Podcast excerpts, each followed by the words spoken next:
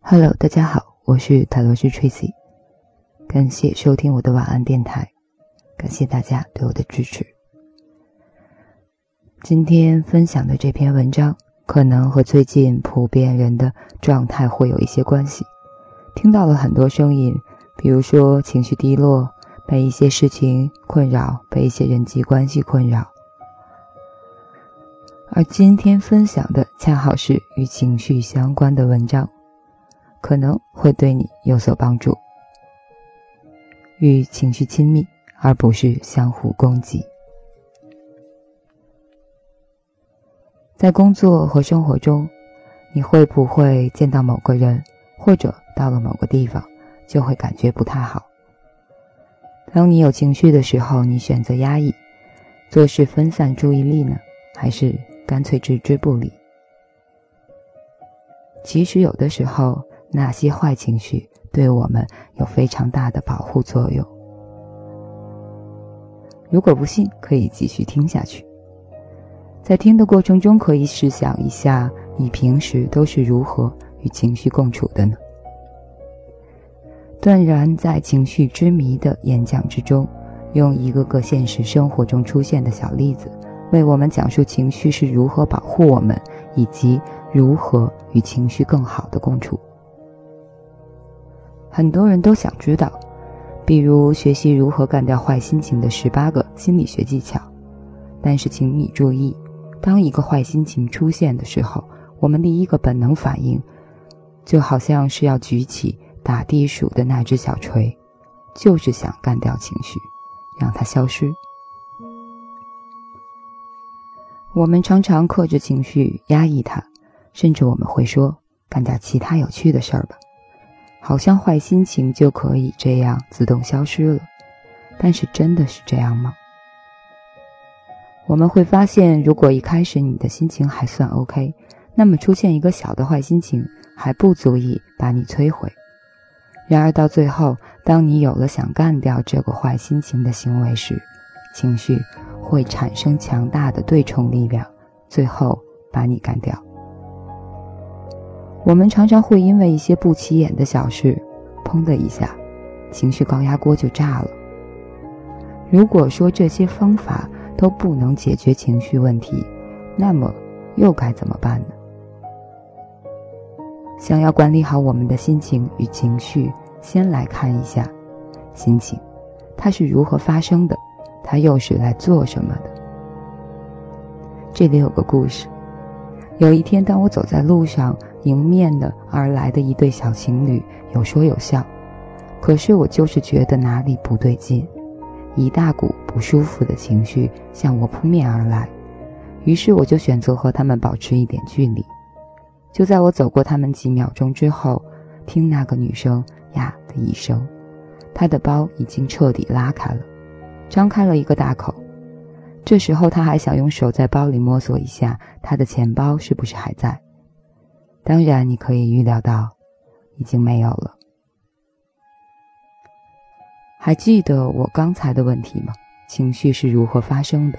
情绪是来做什么的？大家有没有想过，当时如果不是那一股不舒服的情绪袭来，保护了我与他们擦身错肩而过的话，那时候被偷窃的是不是会变成我了呢？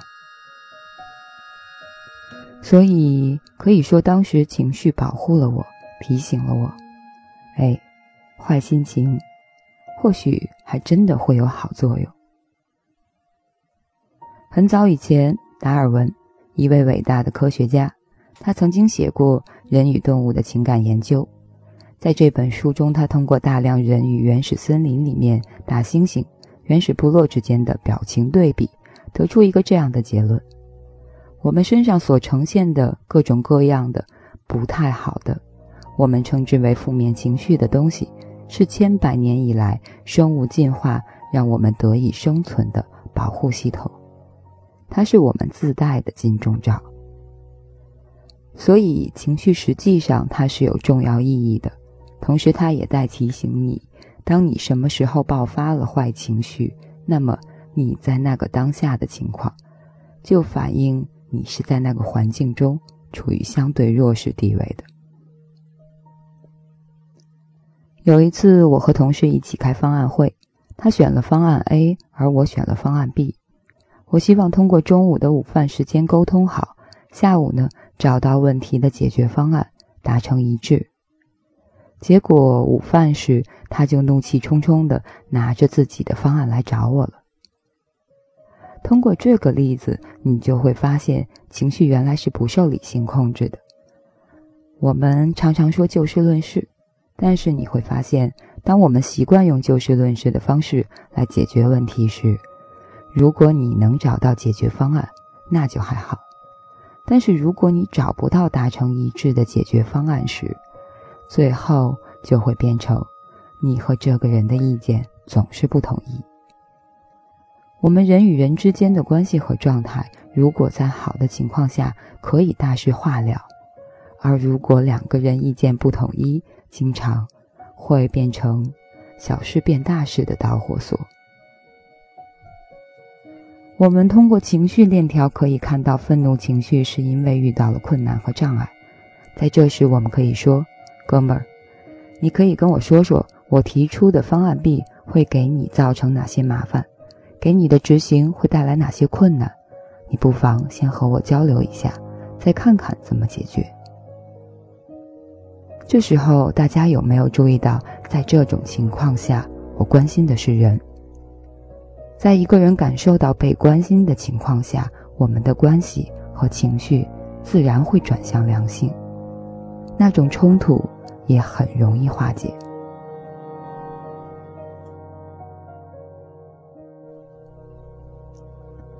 所以，如何有效的改善情绪？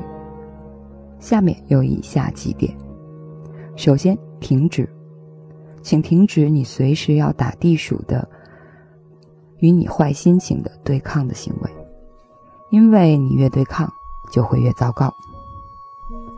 第二，觉察，可以做有意义的事情，就是觉察，觉察当时你有怎样的无助和无奈。达尔文跨越千年时空跑过来和你说，你的坏心情是因为你当时处在一个相对无助和弱势的环境里。那么你就觉察一下，当时发生了什么。第三，开始，我们要开始非暴力的表达，就是不用消极的方式去表达，只是陈述事实，表达感受，而不是抨击和评价。平静地表达当下的感受。人文主义心理学认为，只要你会表达，表达就是疗愈。当你把心里的不舒服的感觉说出来，这件不愉快的事儿在你心里已经好了一半。第四，改变，用积极的行动改变未来。情绪是一种能量，它有一个达成行为的目的。既然过去的刺激已经发生了，现在的情绪已经出现了，我们可以做的是改变未来的那个行动。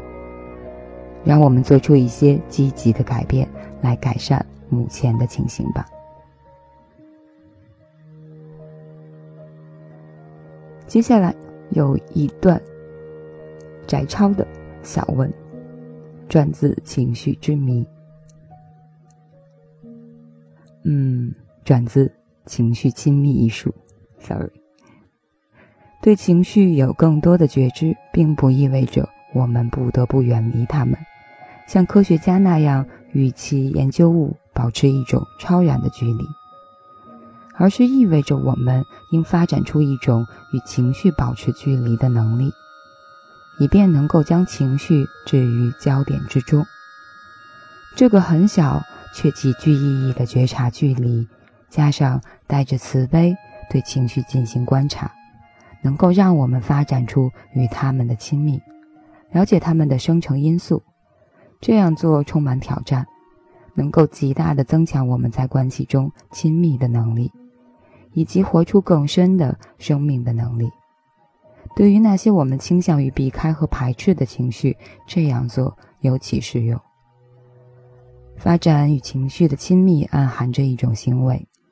也就是转向我们的痛苦，不管这个痛苦有多小，不管它如何在那个可能的方向上阻挡我们的脚步。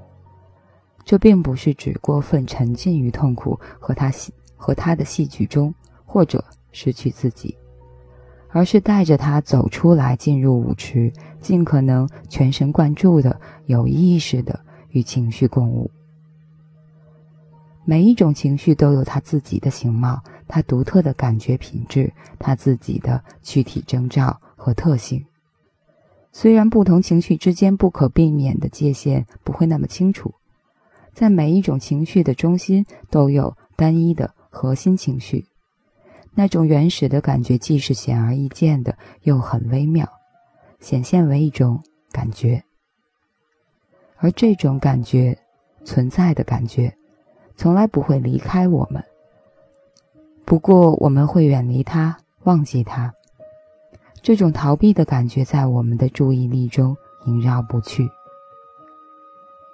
友好的。对待你此刻的情绪状态，无论它是什么，驾驭它进入存在的感觉之中，也就是说，让存在的感觉凸显出来。过一会儿，一些更加真实的东西，而不是答案，就会吸引你的注意力，致使你几乎无法分心了。以上就是这篇。与情绪亲密，而不是相互攻击。其实情绪有一点点像内在小孩儿，嗯，他是一个比较胆小的，有的时候又会反映出来偏激的，或者是出其不意的，突然间从某个角落跑出来吓你一大跳。当有情绪问题的时候，前两天刚跟朋友分享过。有一种方法，你可以随身携带一面镜子。悲伤的时候、哭泣的时候，我们一照镜子，可能就会止住了；而愤怒的时候也是一样，开心的时候无所谓哦。所以，当愤怒的时候、悲伤的时候，这种负面情绪出现时，拿出镜子看一下镜子里的自己，可能情绪就消失了。所以，就是为什么我说他更像一个小孩子。每次情绪出现的时候，肯定在给你有某种提醒，在告诉我们要注意什么事情。所以与他共处吧，而不是在他突然间蹦出来的时候，大声的呵斥他一顿。感谢收听，我是泰罗斯 Tracy，晚安，好梦。